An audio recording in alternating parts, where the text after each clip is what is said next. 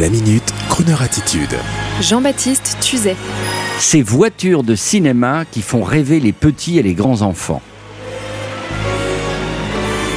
Le 1er mai, comme bien souvent, votre serviteur a lu la presse, bien sûr. Et en guise de récompense, il s'est ensuite plongé dans sa lecture préférée, la presse consacrée aux automobiles de collection. Que certains me pardonnent, mais j'ai envie de vous raconter l'une de mes petites lectures. Notre confrère Frédéric Brun, un autre grand malade de la automobile sur cette antenne, vous l'a souvent dit sur cette station.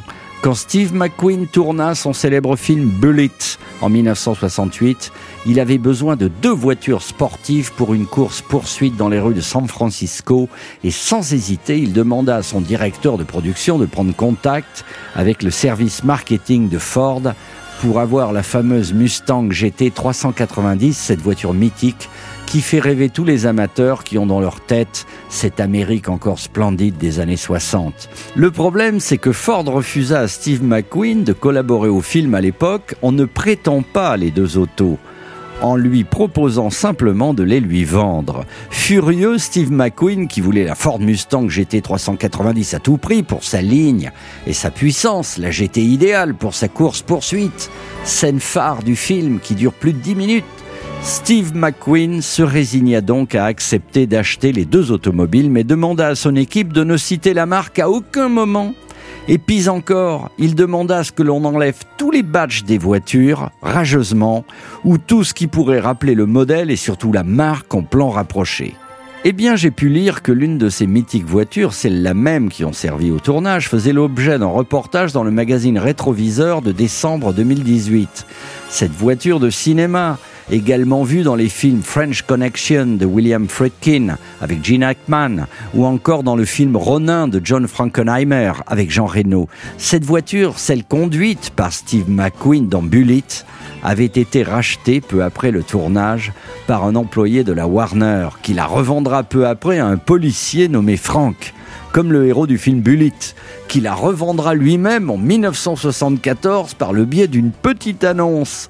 Et tout cela un peu dans l'anonymat, car à cette époque, les voitures de film n'étaient pas encore vraiment des objets de convoitise. L'absolu contraire d'aujourd'hui, surtout pour une auto devenue un mythe de virilité et de ligne américaine que des milliers d'enfants ont eu pour jouer en modèle Dinky Toys et que des milliers de grands enfants convoitent aujourd'hui à prix d'or. Dans le reportage photo de décembre 2018 du magazine Rétromobile, vous verrez cette star de puissance à la couleur vert bouteille revivre le fameux parcours des rues de San Francisco 50 ans plus tard. Et en lisant ce reportage, vous ne pourrez vous empêcher de penser à la passion de Clint Eastwood pour sa Ford Grand Torino dans le film du même nom. Une affaire d'enfants, de grands enfants que j'aime à vous confier aujourd'hui juste pour le plaisir de vous faire entendre une chanson de film, de film avec des automobiles.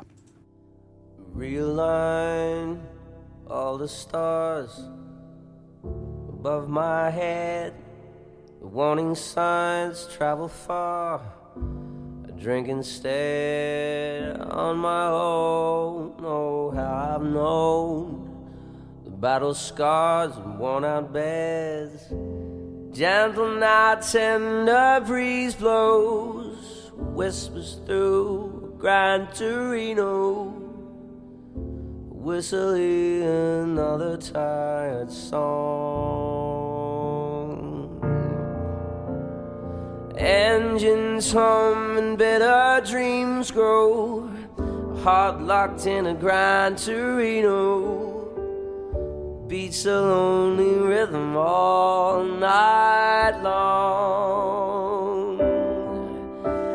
These streets of